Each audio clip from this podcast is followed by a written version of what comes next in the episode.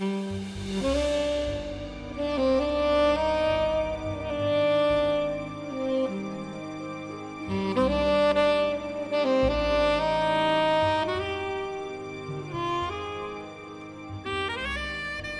caros ouvintes, bem-vindos de volta à nossa primeira edição de 2022 aqui do Sangue da Biblioteca.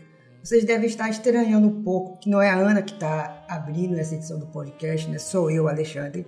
E tem um motivo por trás disso tudo que vocês vão descobrir daqui a pouco, né? Nós tivemos aí um pequeno ato de final de ano por causa das férias e do meu TCC também, né? Que eu estava atolado de coisa para poder fazer. E resolvemos voltar com um tema que nós já vimos dando dicas nos, nas nossas últimas edições, né? Principalmente no nosso último capítulo, que é o filme Entre Facas e Segredos, que divide muita opinião, inclusive aqui, porque eu gosto bastante do filme. A Ana já tem uma opinião um pouco diferente sobre isso, né? Porém, eu acho que agora ela mudou um pouco essa opinião dela sobre o filme. Pois é, eu pela primeira vez quando eu assisti, eu fiquei um pouco estressada. Eu vou confessar para vocês. Me, me, eu assisti na boa o filme. Fui assistindo e tal. E aí no final, quando você deu a revelação do crime, eu. Eu fiquei assim. Ah, não acredito que eu assisti tudo isso pra isso. Né? E, mas eu acho que foi uma. Eu vou explicar melhor mais pra frente. Depois que a gente comentar, entrar lá, lá no bloco 2. Eu vou explicar qual foi a situação mais específica mas eu acho que eu finalmente entendi, depois que eu reassisti esse filme ontem pra gente gravar, por que que me estressou, tá? E por que que eu mudei de opinião. Tá vendo então? É possível, gente. É, isso pode acontecer. Você pode não gostar de uma coisa, depois reassistir e gostar. E vice-versa, né, Xande? Você pode gostar muito de uma coisa e quando você reassiste, você faz. Não dá.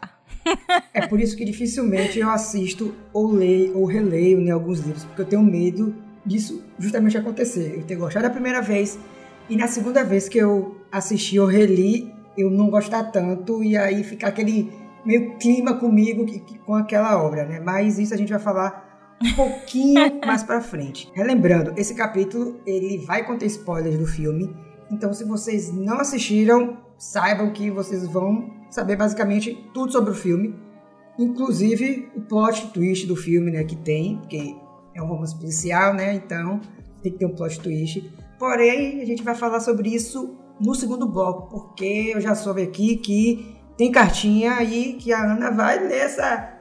Não a cartinha, é uma cartona que mandaram pra gente. Exatamente. O Spartacus mandou uma cartona pra gente depois do episódio 7, que foi o último que a gente gravou no ano passado. E como a gente não gravou nenhum episódio, ela não foi lida, mas será lida agora. Só corrigindo, o spoiler vai ser dado no bloco 3 lá no final e a gente vai avisar. Então você pode acompanhar, se você ainda não assistiu, grande, mais de 50% desse podcast você pode ouvir Lá no final a gente comenta, porque senão, gente, não tem graça. A gente precisa. Aqui a gente tá justamente para poder degustar o crime, Exatamente. né, Xande? Pra poder falar de como foi que o autor construiu, de como aconteceu, qual foi a mecânica, o método, como foi que o detetive descobriu. Que essa é a parte gostosa. Então, assim, se você assistiu, você vai, né, aproveitar isso. Se você não assistiu, você, você escuta a gente até a parte antes do spoiler, assiste o filme e volta. E termina de ouvir o podcast para poder a gente, né, degustar juntos. Mas vamos lá para nossa leitura de cartinha.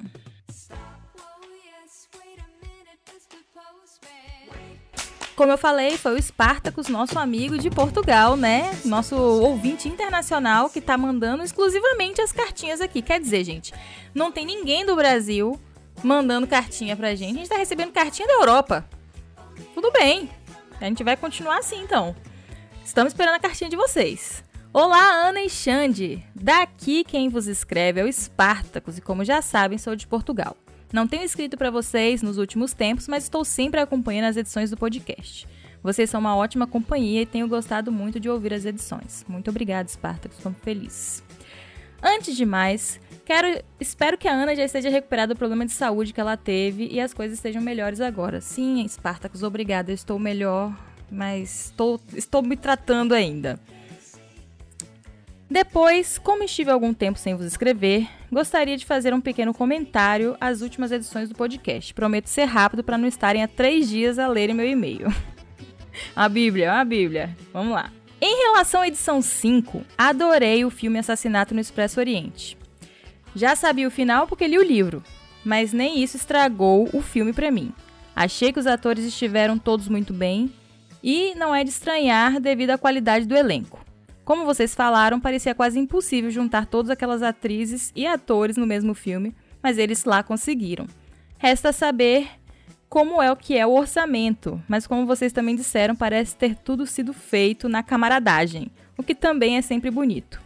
Fiquei contente de irem dar continuidade a esse universo e espero que o próximo filme mantenha a qualidade que os outros filmes e venham que venham depois dele.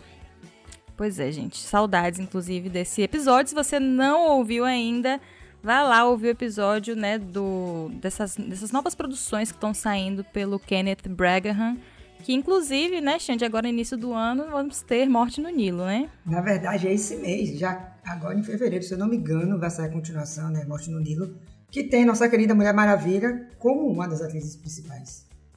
Pois é, então a gente já podia trazer o livro, né, aqui para depois trazer o filme. A gente já fica, ou então falar dos dois juntos no mesmo podcast, talvez seja melhor, né? Enfim, Vamos continuar aqui. Em relação à edição 6, na altura em que vos escrevo, a primeira temporada de Only Murders in the Building já terminou. E devo dizer que essa série me surpreendeu muito pela positiva. Gostei muito de toda a premissa, os protagonistas funcionam muito bem juntos e a história foi muito bem contada. Até eu que costumo descobrir muitas vezes quem é o criminoso nesse tipo de série, livros ou filmes, dessa vez fui apanhado completamente de surpresa.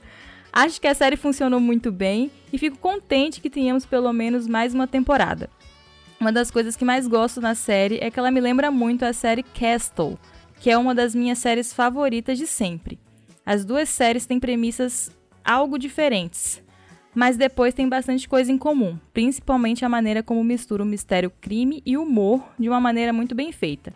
Quem nunca viu Only Murders in the Building deu uma oportunidade à série e não vão se arrepender. Olha, eu inclusive não conheço essa série Castle, Xande. Você conhece? Eu conheço, eu tenho um amigo que é muito apaixonado, né? Eu ainda não tive a oportunidade de assistir, mas eu sei um pouco da premissa dela e ela é bastante interessante. Ela é um pouco grande, mas acho que vale a pena dar uma conferida.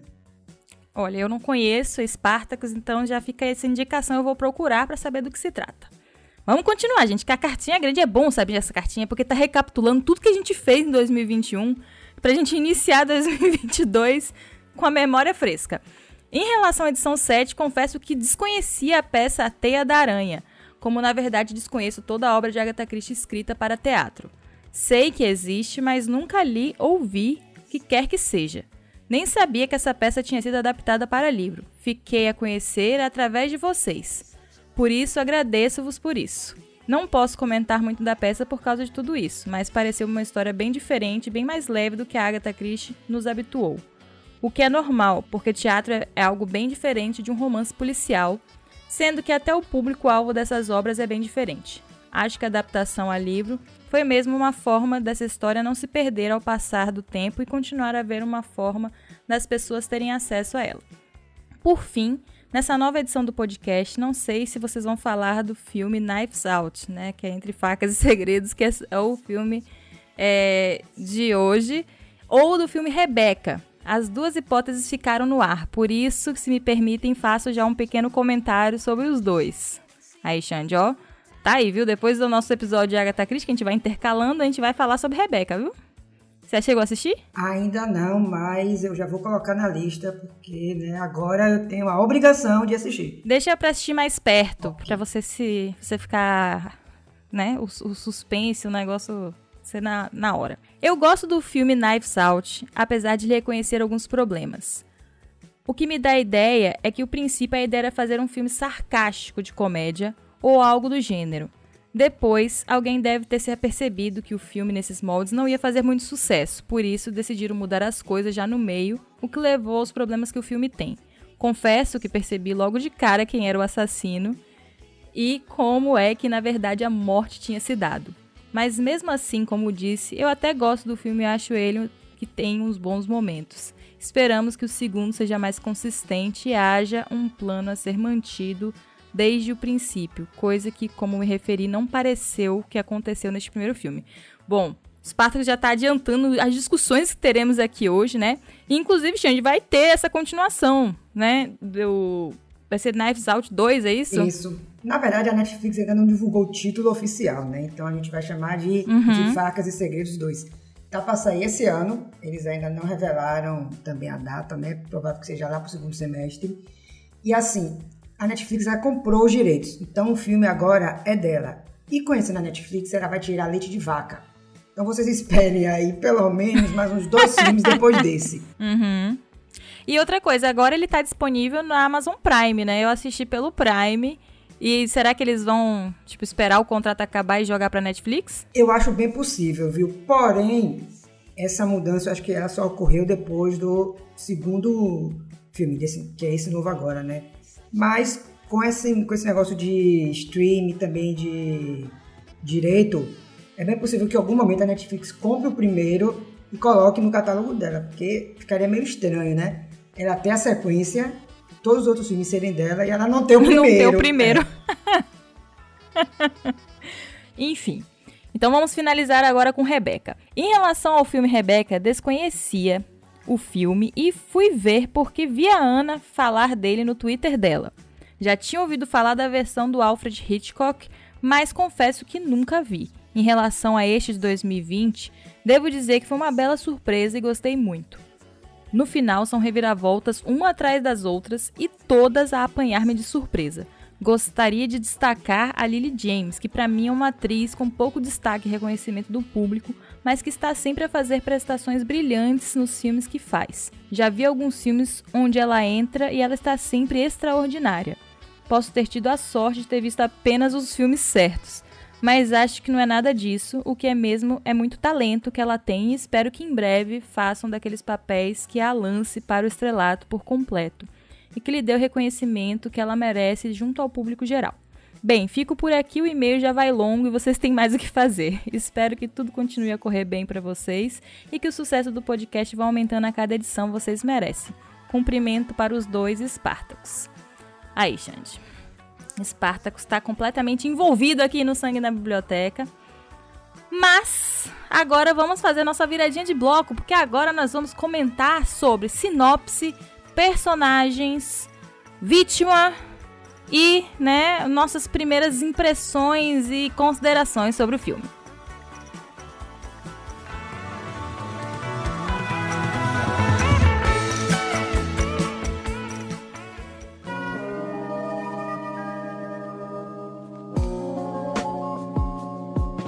Bom, Entre Facas e Segredos é um filme né, que foi lançado lá em dezembro de 2019, então não tem um tempinho, né, menos de cinco anos, mas ainda assim. E ele foi escrito, coproduzido e dirigido por Ryan Johnson. Muitas pessoas devem lembrar esse nome porque é o mesmo diretor de Star Wars, é, Os Últimos Jedi. E, ironic, ironicamente, os filmes, até onde eu me lembro, eles saíram no mesmo ano, porque eu acho que Os Últimos Jedi também saíram em 2019. Eu não lembro. E na, é, e na época, né, acabou ficando meio que uma piada, porque ele fez Star Wars, que não foi tão bem recebido, apesar de eu gostar bastante, e fez Entre Facas e Segredos, que muita gente gostou. Então o pessoal começou a brincar, falando, ó, ele tem dois filmes no ano, um ruim e um bom. E as pessoas tiravam suas próprias conclusões. Qual era qual? Era no meu caso, sobre o que era ruim. Tinha sido os dois ruins. é. E não milagrosamente, né? Mas para uma surpresa de muita gente, Entre Facas e Segredos foi indicado ao Oscar. Sim. No caso, o Oscar do ano seguinte, né? 2020, como o melhor roteiro. Infelizmente acabou não ganhando, né? Eu queria que ganhasse, não vou mentir mais. A concorrência também foi pesada, então. Não dava, não. É justo. E o filme arrecadou, né? Uma multidão de, de fãs, porque ele tinha uma proposta que nós já vamos comentar, né, envolvendo romance policial, envolvendo investigação.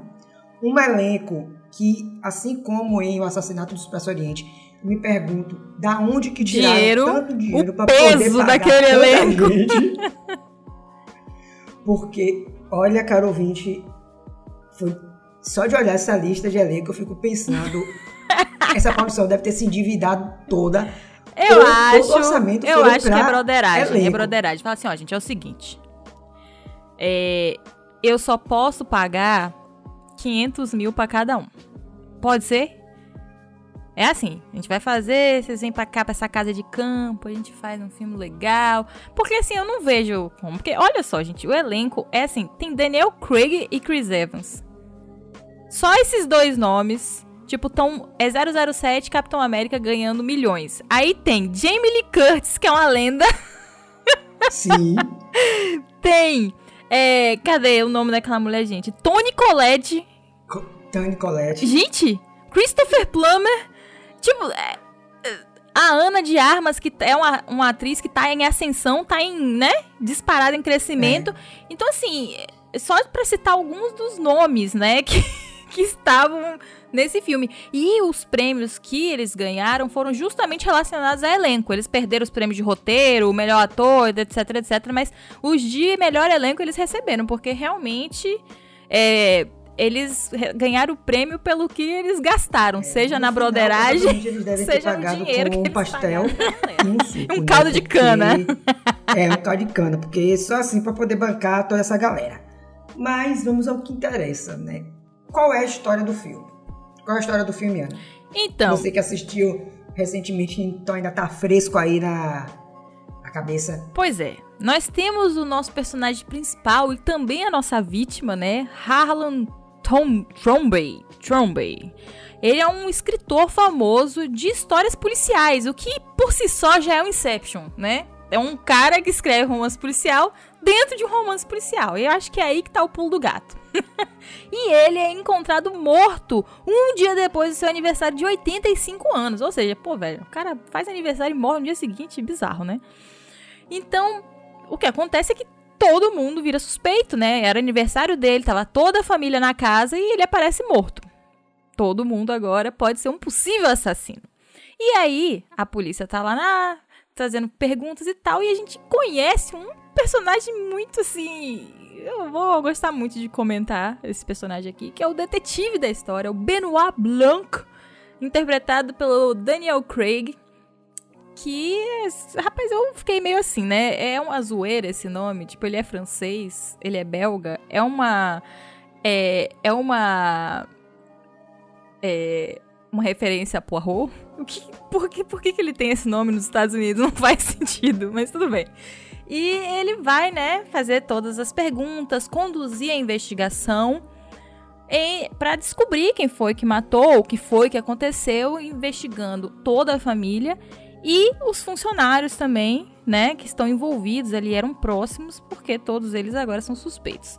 Esse é o plot básico, né, do filme sem entregar nada. Então a gente já comentou que a vítima é o Harlan Trombey e nós temos, né, para poder de, de esmiuçar um pouco mais a história, a seguinte família, né, dizendo assim. Nós temos os dois filhos dele, que é a Jamie Lee Curtis, que é a Linda, e o Walter. O filho do, são três filhos, o do meio morreu. A gente nem chega a ver no filme, né, Xande? Não, não tem É. foto, não tem nada, ele morreu. É, então tem a Linda, que é a mais velha, o Walter, que é o mais novo, mas no lugar, né, do filho do meio tem a esposa dele, que é a Joni, que é interpretada pela Toni Collette, que assim, gente, eu não consigo levar a sério, porque essa personagem pra mim foi muito engraçada. Ela é tipo uma guru, influencer da internet, só que ela tem tipo, sei lá, 60. É tipo uma, uma influencer da, sei lá, terceira idade, tá ligado? Tipo, uh. E beleza, essa é a primeira geração logo depois dele. E aí tem os filhos, né? Então a Linda tem o Hugh, ou Hanson, como ele gosta de ser chamado, que é o Chris Evans. E a Toni Collette, a Joni, tem, tem a Meg. E o casal, o, mais, o casal mais novo lá, o Walter, tem um menino de 12, 15, uma coisa assim, um menino novo, né? E basicamente, aí tem uma avó também, um, a, na verdade é a mãe da vítima, que é tipo uma senhora que ninguém sabe nem quantos anos ela tem. Ninguém, o pessoal parou de contar, perdeu a identidade, não sei, ninguém sabe se ela tem 90 ou 116. É um, um mistério. ela tá sempre calada, sempre sentada num canto. Eu, a primeira vez que assisti, tomei vários sustos, porque ela sempre aparece misteriosamente numa janela, sem falar nada.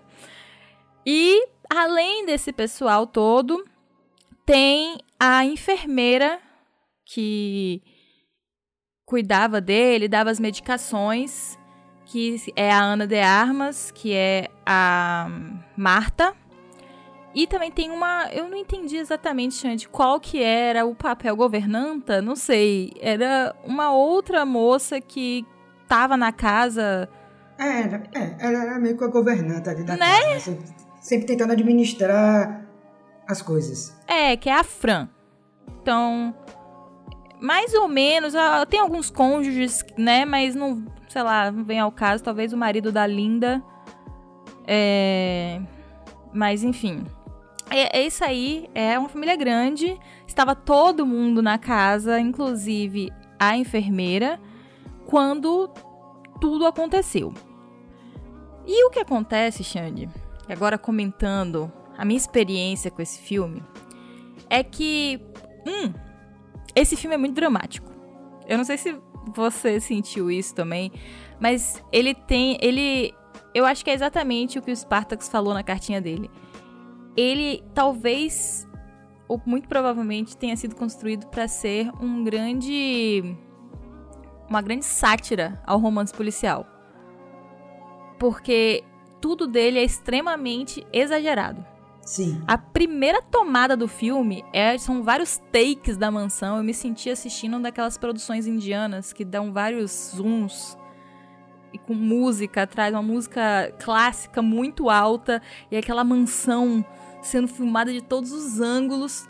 E aí depois ele passa para dentro da mansão e começa a focar em vários objetos assim aleatórios, tipo estátuas estranhas, sei lá, biblioteca como que para mostrar para você, no, olha aqui, tá vendo? Tem essa mansão, é uma mansão de um de um, um, cara rico, excêntrico e olha só como tudo aqui é muito dramático, sabe? Eu senti isso que o Ryan Johnson tava querendo passar. Esse recado assim, olha o drama, olha a mansão, é aqui que vai acontecer o crime. Uau! E isso talvez tenha me incomodado um pouco, sabe? Talvez eu tenha sido a fã de romance policial que me sentiu ofendida a primeira vez quando eu assisti, porque eu falei assim, por que esse cara tá zoando um negócio que é sério? Por que, que ele tá fazendo isso? Não tem por que ele fazer isso. Mas isso eu engoli, eu fui eu assisti o filme. O filme é tudo muito colorido, tudo é muito saturado. Eu achei interessante, tava, né, quando eu tava reassistindo agora, justamente, né, ver o, o lance do, do nome do filme. Eu, primeiro, eu acho que a tradução foi muito feliz aqui no português, foi. né? Porque em, em, inglês é knives out, tipo, facas atacando, facas, sei lá, nem sei que, exatamente como traduzir isso literalmente. E entre facas e segredos é muito interessante, porque o filme inteiro tem facas em algum lugar. E não só isso, o cara, né, o Harlan, ele tinha basicamente um trono de ferro na casa dele. Ele tinha Isso. uma uma cadeira ou não sei o que é aquilo exatamente. E atrás era cheio de facas. Uma coroa de faca. É, inúmeras facas. E eu olhei para aquilo, eu achei aquilo fantástico. Também, obviamente, é perigoso, né? Imagina ali que ele dá um tropeço, cai e morre nas facas. Mas ainda pois assim, é. era algo maravilhoso. Pois é, e a tradução foi entre facas e segredos, pois os personagens estavam sempre ou entre facas ou entre segredos, ou entre os dois. Várias vezes no filme. É, eu, eu, tem também uma pintura dele, né, na, na sala, onde ele está segurando um pequeno punhal. Eu acho que um livro. Eu acho que é isso, né? Um dos livros dele lá de sucesso e tal. E eu lembro assistindo que de 10 em 10 minutos tem uma cena onde tem um foco nessa pintura, com uma, uma música estridente atrás. Tipo, como se, mesmo depois de morto, ele estivesse presente na trama, sabe? É, eu achei é tudo extremamente dramático. E eu acho que a escolha da personagem principal ali, que é a, a Ana de Armas, né? Que é a Marta, foi muito boa, porque ela é uma atriz muito expressiva, ela tem uns olhões e torna tudo muito mais dramático. Acho que vai ser a palavra que eu mais vou falar é dramático.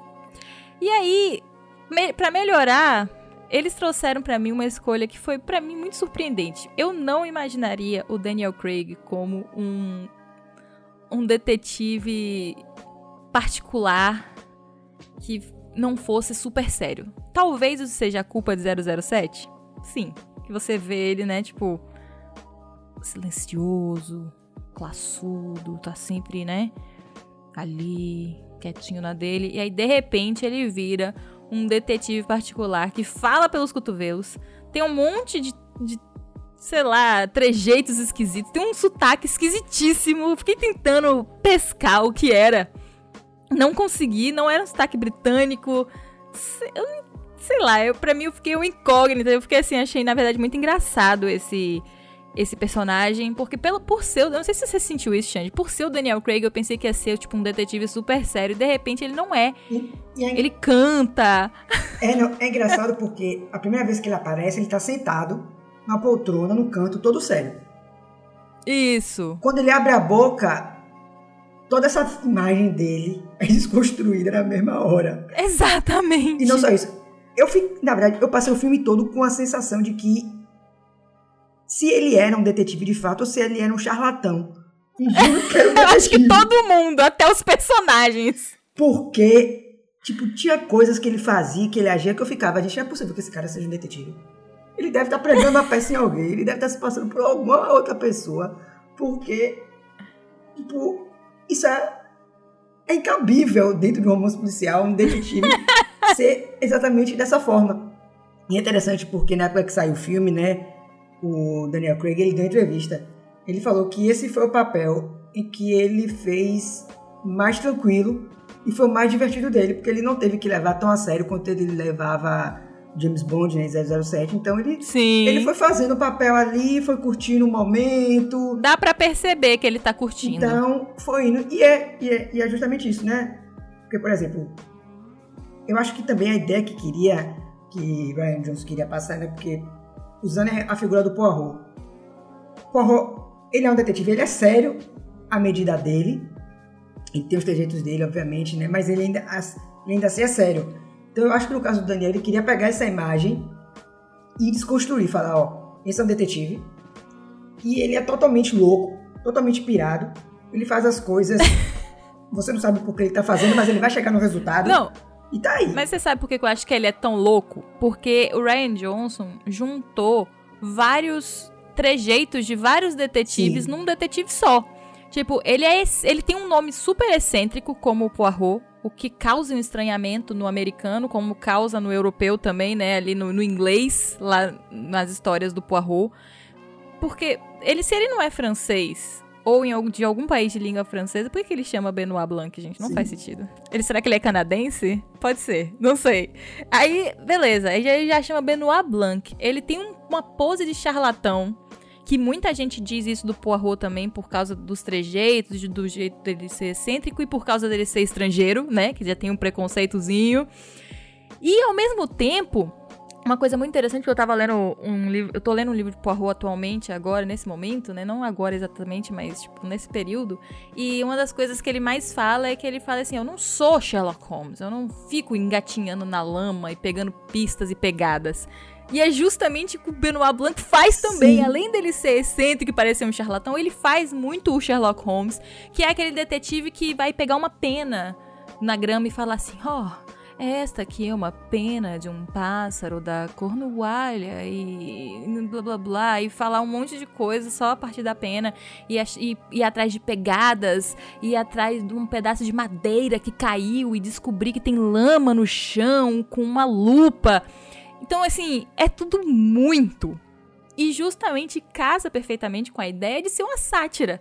É ele é o detetive, como você falou, louco, completo. Ele faz tudo ele não tem nenhuma particularidade, assim, dele como detetive, tipo, ah, é Benoit Blanc é o tipo de detetive que faz X. Não, ele faz tudo. então eu acho. E ele é fofoqueiro também, igual a Miss Marple. Sim. Fica fofocando.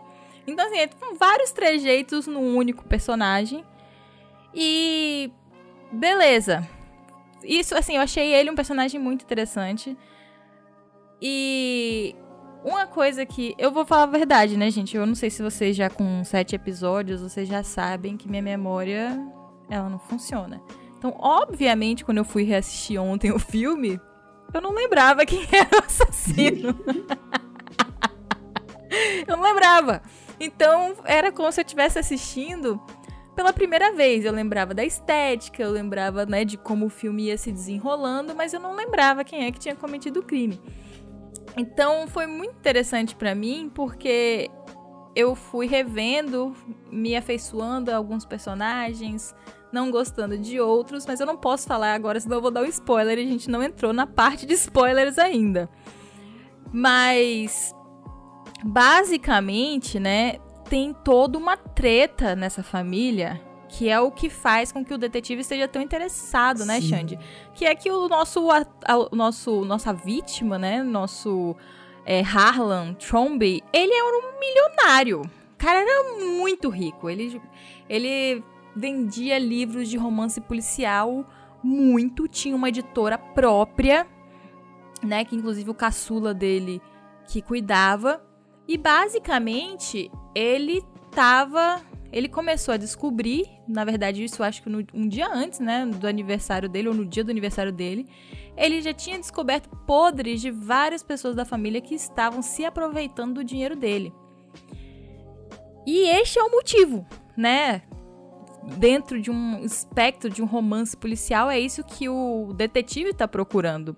Então, a gente descobre, por exemplo, que a, a, Linda, a Linda não, a Joni, né, que é a Tony Collette, tava pegando a mensalidade da filha duplamente, embolsando uma e pagando a outra, né, da faculdade da menina, roubando, acho que foi 100 mil dólares por ano que ela roubava dele. O marido da Linda tava traindo ela. É, o filho mais novo ficava tentando controlar a editora e não criava nada dele, então o pai demitiu. Então cada um tinha meio que um motivo para querer a morte dele. E o que, que você achou dessa parte? Você achou que todo mundo tinha, tipo, todo é, porque assim, tem alguns livros de Agatha Christie que todo mundo tem um motivo, né? Fica meio difícil saber quem é quem. Mas o que, que você achou dessa parte, nessa construção das justificativas dos motivos dos suspeitos? Bom, logo quando eu comecei a assistir, né, e até um pouco antes de revelarem quem era o assassino, para mim todo mundo tinha motivo. Porque à medida que os familiares eram interrogados, eles revelavam coisas e essas coisas me faziam pensar: olha, essa pessoa aqui tem motivo para ter matado. Essa pessoa teve oportunidade. Porque assim, gente, quem tem família grande sabe bem, né? Quando um parente mais velho falece e tem herança, seja dinheiro, seja em casa para poder repartir, é, é problema. É briga. é problema, porque todo mundo quer sua parte, todo mundo quer tirar um pouquinho. E a, e a principal pergunta é: para quem vai ficar essa herança? E nesse caso, depois da morte né, do Harlan, essa era a grande pergunta: para quem vai ficar a herança e a editora do cara? Porque o cara Ou no mínimo, como que vai ficar é. dividido? Porque todos eles, é assim, é uma coisa. É, eu acho legal que no final, né, o próprio personagem, antes de, de morrer, ele fala, né, em algum momento com alguém, acho que é com a própria Marta, né, com a cuidadora dele, dizendo que ele mimou toda a família. Ele fala: "Eu não deixei as pessoas irem atrás e fazerem seu próprio dinheiro e tal, porque eu sustentei todo mundo. Eu, né, dei mesadas, paguei tudo que me pediram. Então essas pessoas já estavam acostumadas, né, a ter aquele dinheiro, a ter suas contas pagas, a viverem dependendo dele. Então eles tinham certeza absoluta de que a herança ia ser repartida, tipo, um tanto para fulano, a editora para cicrano, né? E ia ser uma, uma distribuição justa, mas não foi isso que aconteceu, né, Xande? É, e, e eu acho que isso é o que dá a maior graça no filme porque você começa a descobrir os podres de todo mundo. E, gente, eu nunca pensei que ia dizer isso. Todo mundo nesse filme tem podre. Até as crianças têm podre nesse filme. Eu fiquei chocado com isso. Os netos do cara também, basicamente, não valiam nada. Eu fiquei. Gente, que família é essa? Tipo, esse pessoal precisa de uma terapia. É isso que acontece, Xande, quando você não precisa se preocupar com dinheiro. É. E é interessante porque, por exemplo, a personagem da Jamie Lee, né, a Linda, sempre que ela aparecia, ela aparecia fumando e aparecia totalmente plena. Como se nada tivesse acontecido, como se o pai dela não tivesse morrido. E, e ela com a plena certeza de que ela ia ganhar a herança. A é, casa, principalmente, é. né? Ela achava que a casa era direito dela, dela por ser a, a filha mais é. velha. E aí, a gente vai vendo que as coisas vão se desenrolando, né? E é engraçado porque, por exemplo, muitos segredos que não foram revelados entre os familiares são revelados por causa do inquérito da polícia. Então, alguns podres que os outros não sabiam sobre, por exemplo, a Linda está sendo traída que, que até onde eu me lembro, ela já tinha uma suspeita, ou ela sabia já, ou o pai dela sabia, então já ficava aí nesse, nesse bolo todo, né? E essas coisas vão começando a surgir e as coisas vão se misturando e vai virando uma loucura. E a pobre coitada da Marta, que é a Ana de Arma, né? Tá no meio dessa confusão toda. Porque ela é uma simples cuidadora, né? Ela tá ali para poder cuidar do cara. E a menina é literalmente arrastada para esse drama. E querendo ou não, ela acaba se tornando a primeira suspeita, né? Porque ela é uma pessoa de fora, ela não faz parte da, da família, né? Apesar do Haaland ter adquirido carinho por ela. E aí fica nesse drama. A família suspeita dela, a coitada morre de medo de tudo, né? Porque imagina aí, você tá indo cuidar de um cara, o cara morre, o cara é famoso, vem a polícia, a família do cara te acusa de assassinato, você vai ficar como? Você vai ficar sem chão. Porque... E ela não tinha dinheiro, né, Xande? É ela é tava, tipo assim, ela era imigrante, ela estava legalizada pelo trabalho, mas a mãe não. Então a mãe a é. qualquer momento podia ser deportada. E isso é uma coisa que eles, né, falam muito no filme. É o medo dela de perder a mãe, de separar a família dela, de, né, ter que passar por esse por isso. Isso era um assunto que em 2019 estava sendo bastante discutido lá nos Estados Unidos, esse negócio de deportação e tal. Então, bem legal, né, esse, esse núcleo e tal. Realmente, ela é completamente perdida na loucura. Pior ainda quando o nosso detetive Benoit Blanc decide transformar ela no Watson. Chega assim e fala assim: não, já como você é de fora, você vai me ajudar a desvendar o crime. Você vai ser minha Watson. Imagine aí. É é meio complicado, né? Por, porém, eu entendi a ideia dele. E também é mostrado no filme, obviamente, né? Porque como ela era de fora e ela transitava pela casa, né, cuidando do cara, ela conseguia e ela escutou várias coisas. Então, Sim. essas coisas que ela escutou ajudou a compor, né, esse cenário maior. No final Não. de tudo, ela era a que mais sabia sobre a vida de todo mundo ali. E isso, e fora que o Harlan contava para ela, né? Sim. Quando ele descobriu os podres de cada um, ele ia lá e contava para ela. Então ela sabia basicamente, ela sabia de tudo. E tinha uma coisa muito interessante que a gente não comentou, é que ela não podia mentir. Ela, se ela mente, ela vomita. Sim. Tipo, ela fica tão afetada que ela começa a vomitar. E quando o detetive descobre isso, ele começa a usar isso contra ela. Tipo assim, ele vai perguntando as coisas que ele tem suspeita Aí, se ela responder não vomitar é verdade, se ela vomitar, ela tá mentindo e é o contrário daquilo. Então, eu achei isso um. Também uma coisa bem assim interessante no filme diferente, mas ao mesmo tempo dramática, porque ela vomita em vários momentos do Sim. tipo, muito. e são, tipo, coisas totalmente aleatórias. Ela tá ali conversando, ele pergunta, ela vai, vomitou, então você fica. Ok, né? Tipo, eu entendi que foi para dar o drama da cena, mas too much. É, too much. É, too, too much. much. E aí, a história vai se desenvolvendo, a gente vai descobrindo todos esses podres, porque, a gente, tem uns podres que eu fiquei. Ok, né? Tudo bem. E você. É, e você suspeita de todo mundo. Chega um ponto que você suspeita até do pop detetive.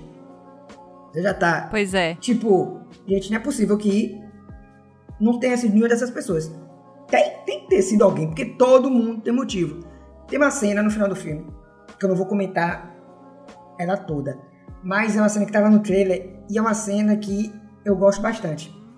Não vou dizer o contexto dela, né? Só vou dizer como ela acontece, que é a Marta saindo da casa e toda a família olhando para ela. aquela cena pra, dali pra mim foi o ganho do filme.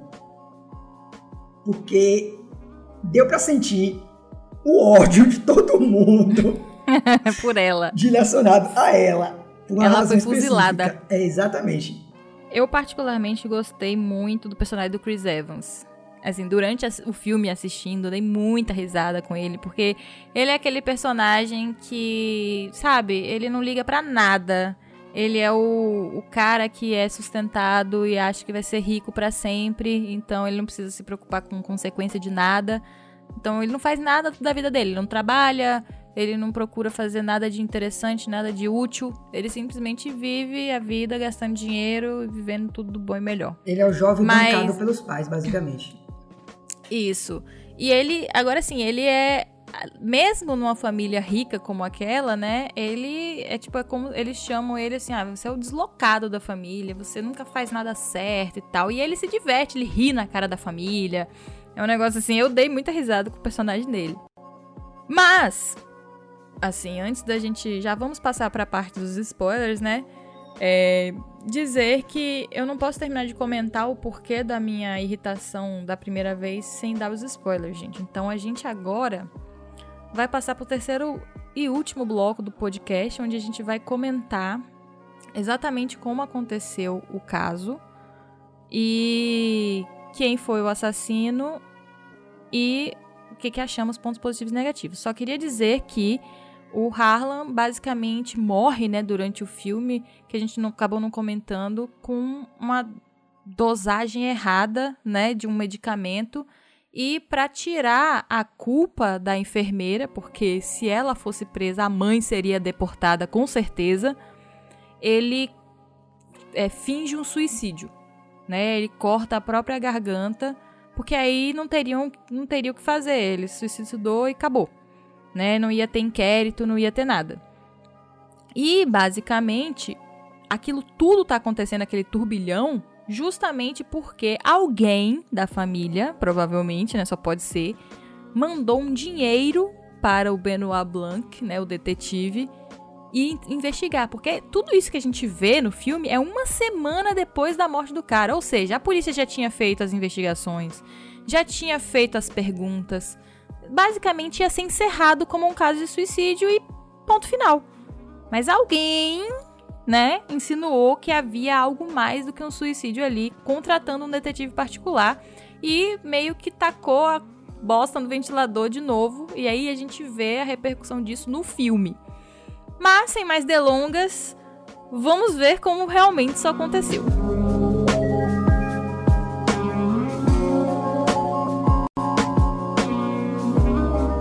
Beleza, minha gente. É o seguinte.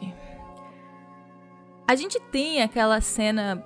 Na verdade, todo filme ele é construído com vais e vens, né, Xande? Tipo, sim, a gente sim. tá no inquérito presencialmente e aí a gente vê o que aconteceu de verdade, que é a lembrança da pessoa no passado, aí volta pro inquérito. E a mesma coisa acontece com o momento do crime, né? A gente vê o momento do crime mas depois, né, quando justamente a Marta é interrogada, é que a gente vê o que aconteceu de verdade, né? A gente vê a sequência porque tem uma hora que o, um dos policiais conta pro detetive exatamente tudo o que aconteceu. Então é tudo bonitinho.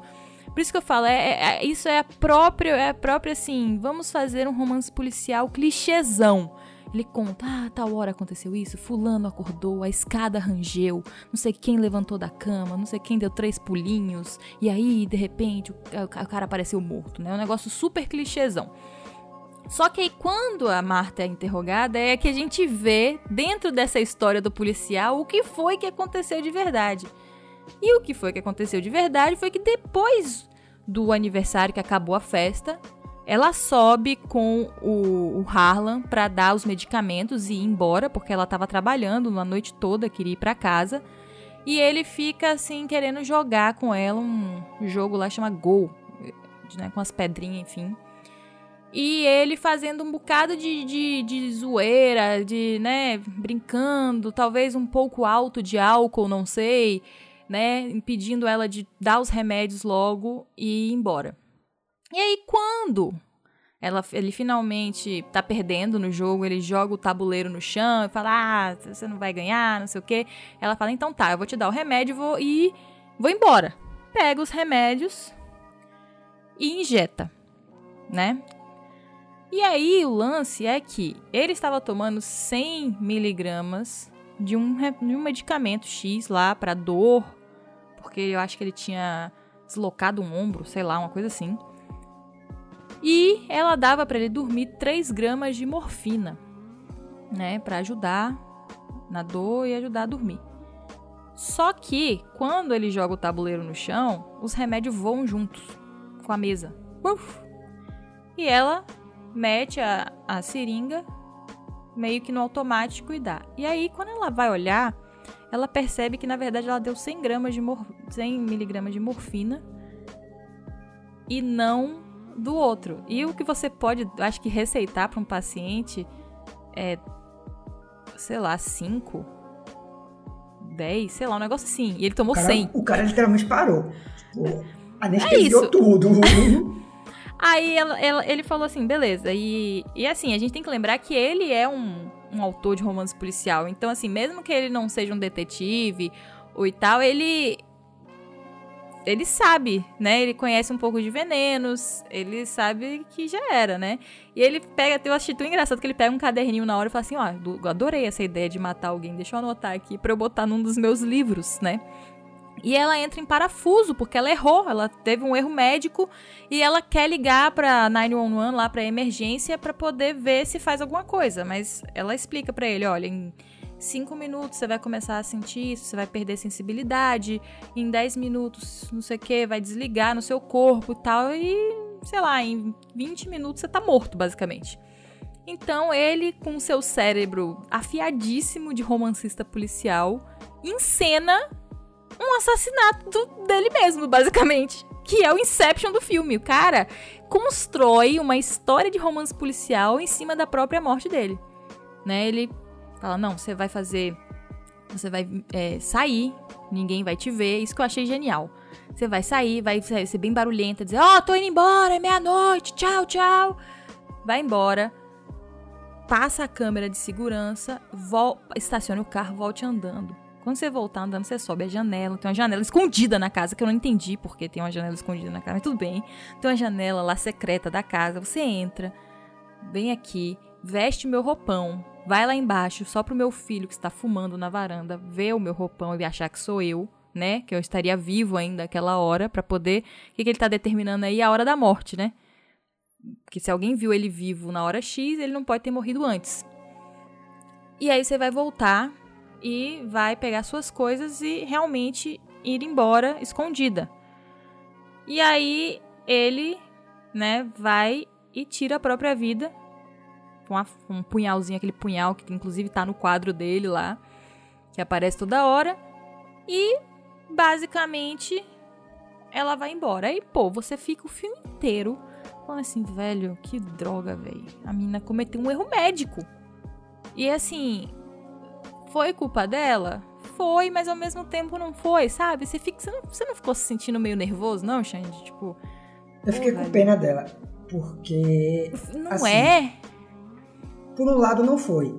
Porque o Harlan, quando ele bateu, ele atrapalhou os remédios, né? Então, ela já querendo ir embora uhum. ali, como você falou, no automático, enfiou, enfiou a seringa no, no, medicamento e deu nele sem olhar.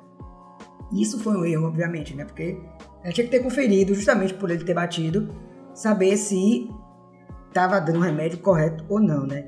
Mas o próprio Harlan acaba colocando a coitada numa situação que não tem como ela recuar porque ele acaba criando toda uma história por trás. Uma história mirabolante. Mas que se tivesse acontecido comigo. Isso. Que ela é tem isso, que manter. Se tivesse acontecido comigo, eu não iria acreditar. É uma história muito pouco crível, diga-se de passagem. Sim. Porque o assassino é o suspeito. Então, minto, o suspeito pois não, é, é, a vítima. Então, como é, é que você vítima. tipo, como é que você vai interrogar uma pessoa que cometeu o próprio assassinato e tá morta. Não tem como, né? E é. você só tem a palavra dela, da enfermeira, para poder dizer o que é real e o que não é. Então, a gente fica aí, a gente fica nesse, E você vai vendo esse dilema, né? Ela é culpada, ela não é culpada. Eu, particularmente, acho que ela não foi culpada. É, você fica numa é. zona cinza, né? E a primeira coisa que eu me perguntei foi, ué, ninguém fez um exame de sangue para ver se tinha alguma toxina e tal? Porque ela, teoricamente, foi a última pessoa a ver ele vivo.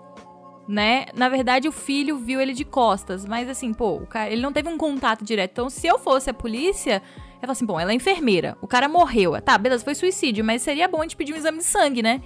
Eu não sei como é isso, se os caras estão tão de saco cheio, ou, né, na vida real, é, as cabeças não pensam igual a nós que gostamos de romance policial e não passa pela cabeça que o cara poderia ter sido ou envenenado, ou tomado uma dose excessiva de remédio e tal, e ninguém pediu esse exame. E aí, por causa do Benoit Blanc, né, acaba se pedindo um exame desses tiro-sangue para ver medidas substâncias e tal, e claro que veriam que teve uma overdose de morfina. Então a culpa ia cair diretamente nela. E eu achei que eles demoraram muito para jogar esse trunfo no filme, porque foi a primeira coisa que eu pensei, falei: "Ah, o exame no médico vai pegar num segundo. Tipo, ela vai ser ela vai ser culpada". E não, essa cartada foi jogada lá pra, do meio pro final pro filme, quando a gente tem um envolvimento que, assim, eu vou dizer, se eu tivesse vamos dizer que eu estivesse assistindo pela primeira vez ontem, né?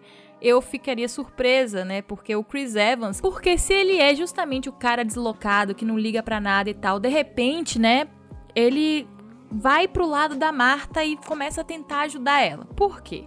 A gente não tinha comentado até agora, porque esse é um dos spoilers do filme. Mas o Harlan mudou o testamento, acho que uma semana antes de morrer, deixando absolutamente tudo para Marta. Tudo, Shane. Tudo! Todo o dinheiro, a casa, a editora, os direitos de publicação do livro, tudo. Lembram quando a tudo. gente falou lá no começo que todo mundo tinha motivo para poder matar o cara? Foi por causa disso. Todo mundo sabia que. Mito, as pessoas não sabiam ainda na época, né? Que tinha mudado o testamento. Mas depois que souberam, todo mundo ficou puto. Porque todo mundo queria sua fatia, os filhos, os dois filhos queriam a parte deles, porque, né? Eles eram filhos do cara. E o cara acabou deixando tudo pra enfermeira dele. E a cena que eu falei que a Marta tá saindo da casa, todo mundo da família fuzila ela com os olhos, é justamente por causa disso. Porque todo mundo descobriu Sim. que ela era a herdeira dos bens do cara. Ninguém ia ganhar mais sua mesadinha, ninguém ia conseguir mais fazer seus desvios de verba. Então todo mundo tava entregue a Deus e ia ter que trabalhar agora para poder conseguir pagar as contas. Eu acho engraçado que vários deles tinham seus empregos ali, né? Sim. E aí, mesmo assim, mas não quer, né? A pessoa quer ter aquela segurança do, da quantidade de dinheiro grande, né? Que o cara tinha. E aí a Marta se vê numa situação bizarra, porque a partir desse momento, todos os holofotes se viram para ela, porque ela também vira uma grande suspeita, porque ela pode ter matado o cara porque sabia do testamento. E aí? Tipo, vou herdar tudo. E aí o Chris Evans, né, o Ransom, ele meio que vai de encontro à família dele, entre aspas, e começa a ser o único a ajudar ela. Nesse momento, você fica na dúvida: isso é porque ele não gosta da família ou isso está um pouco suspeito, né? Suspeito! Pois é. E aí ele diz que vai ajudar ela, começa a né, bolar uns planos e tal.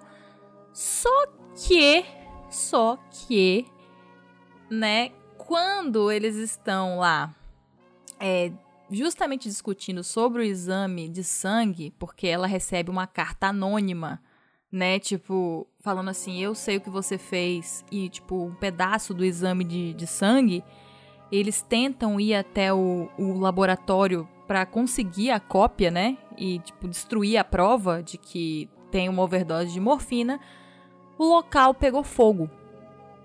Tipo assim, alguém fez um incêndio criminoso. Eles vêm e começam a fugir. E aí a polícia e o Benoit Blanc perseguem eles. Só que o, o Ransom, ele é muito assim o suspeitão, né, da família. Todo mundo acha que ele só faz bosta, então prendem ele prendem ele, né, como, como suspeito. E é, ela fica em parafuso, porque ela precisa pegar aquela ameaça que ela encontrou, né, aquela carta que ela recebeu, e descobrir quem é que tá tentando subornar ela, tentando assustar ela e tal. E ela o Ransom vai preso, ela vai até o local onde tá indicado, né? Tipo, me encontre em tal lugar. Um negócio bem romance policial clássico mesmo, clichêzão. Me encontre em tal lugar. Tal. Aí chega no lugar, uma penumbra, você não sabe quem é, uau, um mistério. E ela encontra aquela mulher que você achava que não era importante. A Fran, a governanta.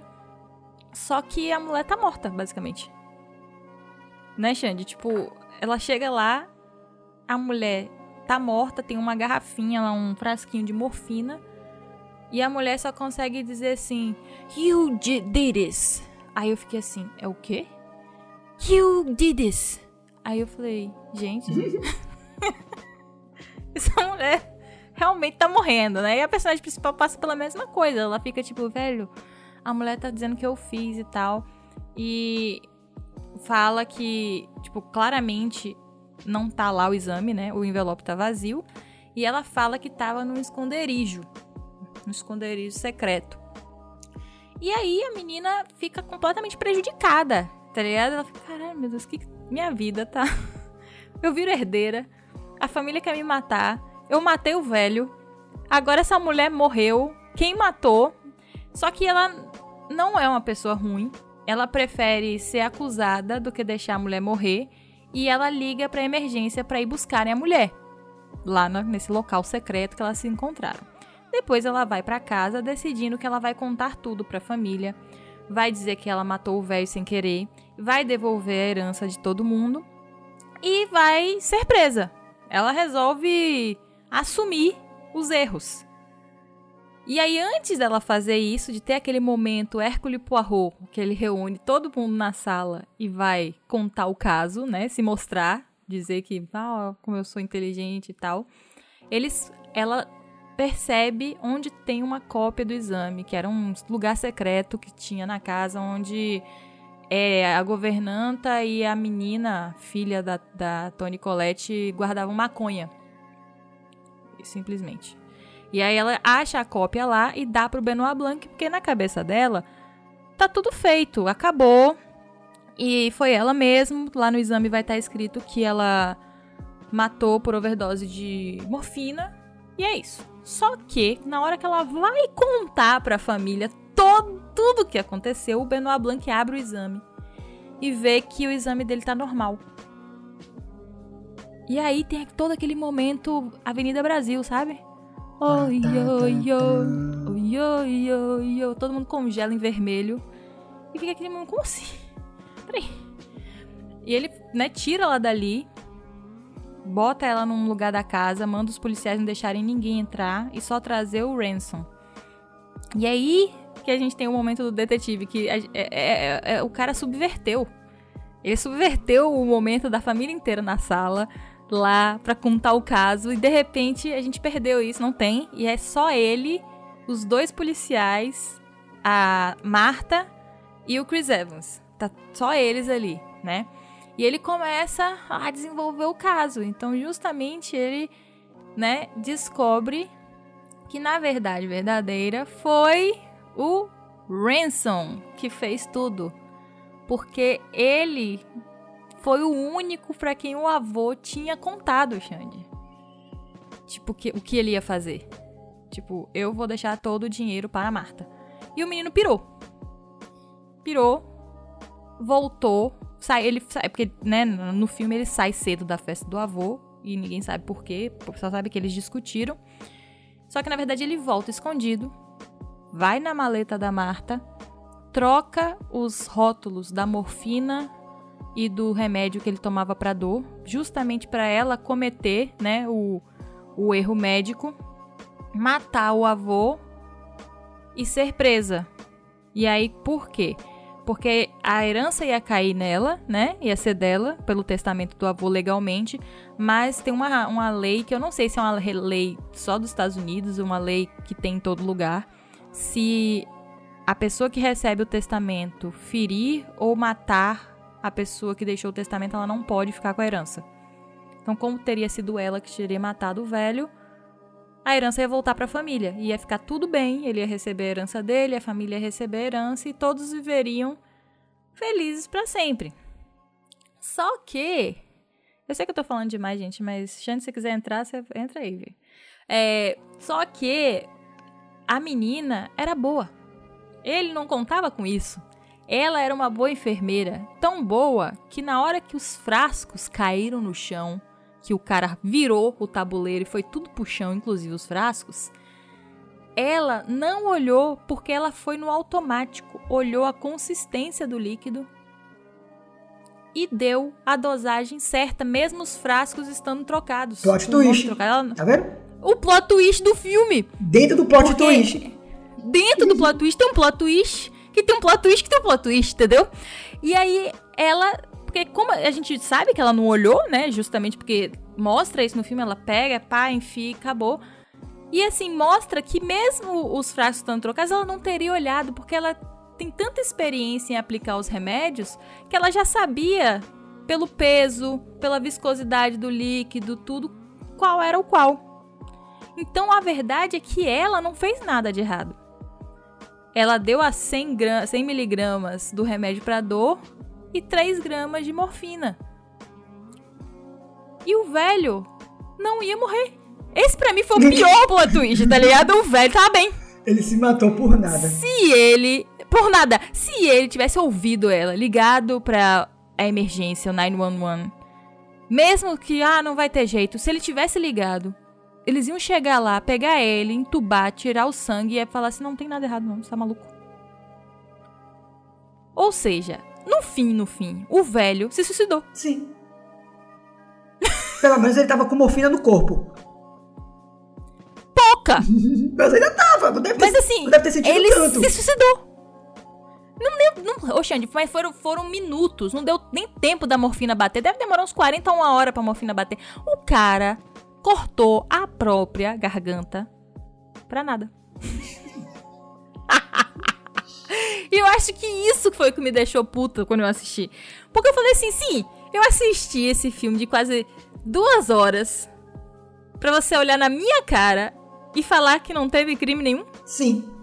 E eu entendi o porquê disso. Justamente. Que ódio! Porque em romance policial, a gente cria a expectativa de quando o assassino é revelado, né? E o motivo do assassinato também é revelado, a gente espera algo gigantesco, algo atrás. Grandioso. É. E aí você cria todo esse clima, toda essa atmosfera para descobrir quem é o assassino, o assassino revela quem é ele conta tudo que ele fez, toda a tramóia, pá. Você revê os fatos, né, agora mais corretamente. E aí você descobre que no final não era nada. Tipo. É, o único crime que foi cometido foi que ele matou a Fran. Sim. Né? Porque ela, ela viu ele fazendo isso, né? Trocando os frascos. E quando se deu lá o fato, ela ameaçou ele, né? Porque, segundo a gente descobre depois, numa conversa trivial que a gente não presta atenção lá no início do filme, que também é um artifício do romance policial, botar uma coisa lá no meio que ninguém dá importância e lá no final, na resolução, aquilo é super importante. Que ela tinha uma prima que trabalhava no laboratório. Então ela conseguiu uma cópia, né, do do negócio, mas ela não sabia o que significava. Então ela ameaçou o Ransom com aquilo e ele matou ela com morfina. Injetou uma dose muito, muito alta de morfina e ela morreu. E pra nada, porque não tinha nada no, no relatório. Ele também não olhou. Dois burros. Os dois não olharam. E basicamente aquela frase louca que ela falou era porque o nome dele é Hugh. Só que fala Hugh. E ela falou pra menina, Hugh did this. E, tipo, não you did this. É Hugh. E, tipo, ela basicamente entregou ali. Ninguém percebeu. Não sei se alguém assistindo pegou o Hugh em vez do you. Mas ela literalmente diz antes do assassino ser revelado que foi. Enfim, é, é, assim, eu acho que o que me irritou, Xande, é que ele brinca com os clichês, entendeu? É como se, assim, ele não levasse a sério as regras do romance policial, né? A, a, a finesse você ser classudo ao fazer um romance policial. Ele fez um negócio zoando o romance policial. E aí, quando eu acho assisti da primeira vez, eu tava de férias. Eu tava com a família toda na sala, todo mundo assistindo. E aí, eu tava na boa, achando que ia ser um romance policial. E de repente, tudo foi subvertido, entendeu? Tudo que eu pensava assim, não, agora vai acontecer tal coisa, não sei o quê. Eu tomei uma rasteira, porque o cara, na verdade, zoou com uns clichês, brincou, tornou tudo mais dramático, tornou o detetive um detetive é, clichêzão, né? De, tipo, uma junção de vários detetives.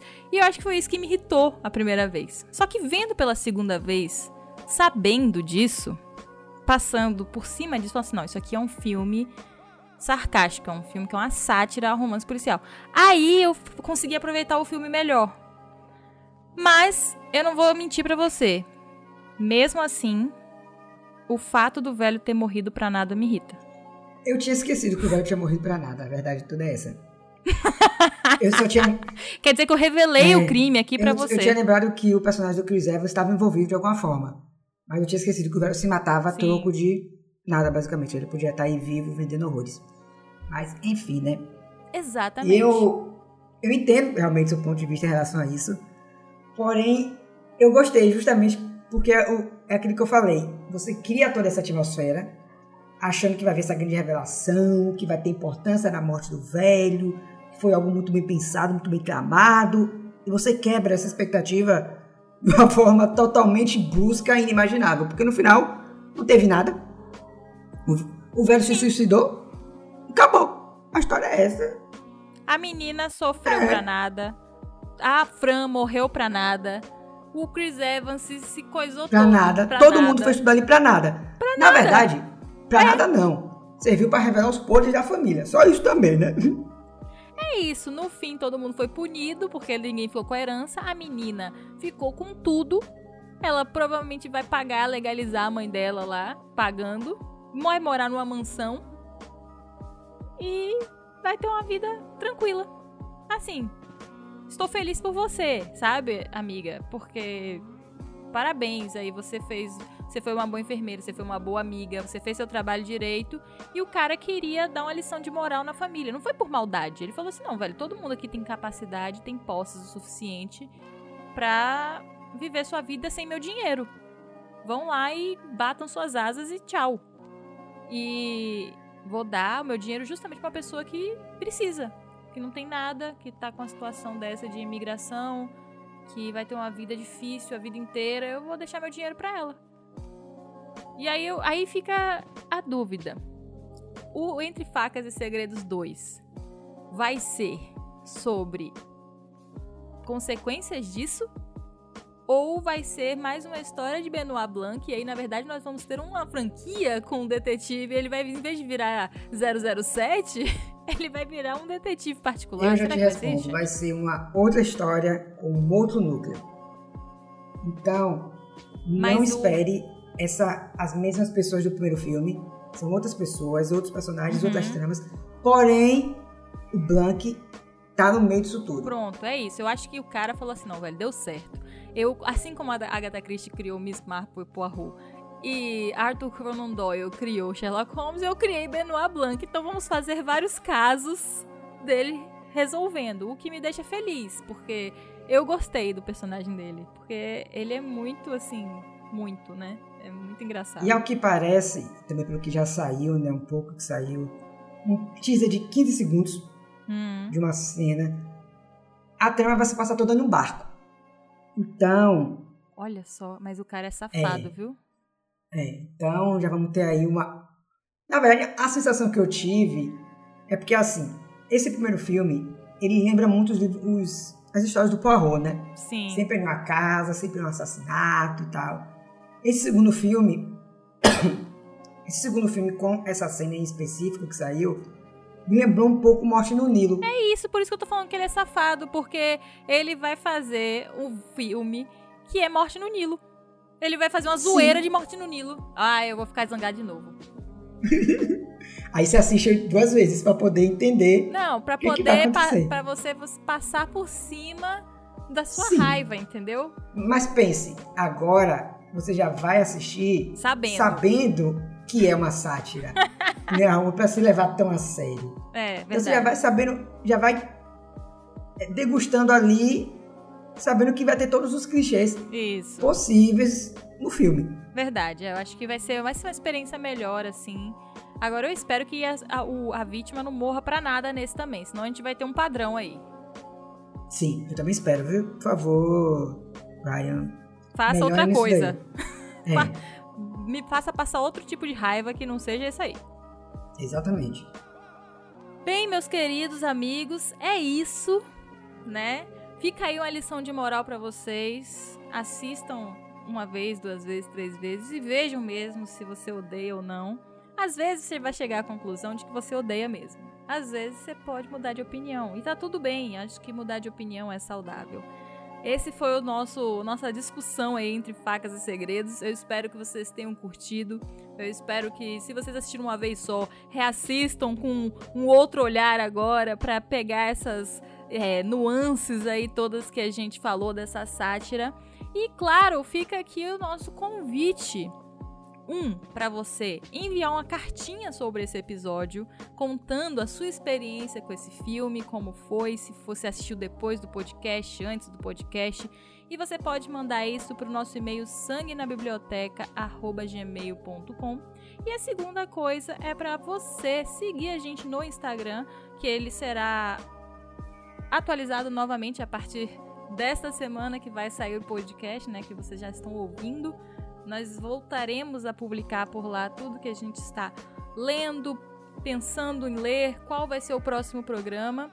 E fica também o nosso convite para você participar do Apoia-se, é, que particularmente é meu, não é do projeto, mas o projeto está incluído nele, o Sangue da Biblioteca. Então, caso você queira apoiar esse projeto, você pode apoiar, deixar uma notinha falando assim: vindo sangue, quero apoiar. E com isso a gente pode comprar livros, quadrinhos, né, Xande? Trazer mais novidades para vocês.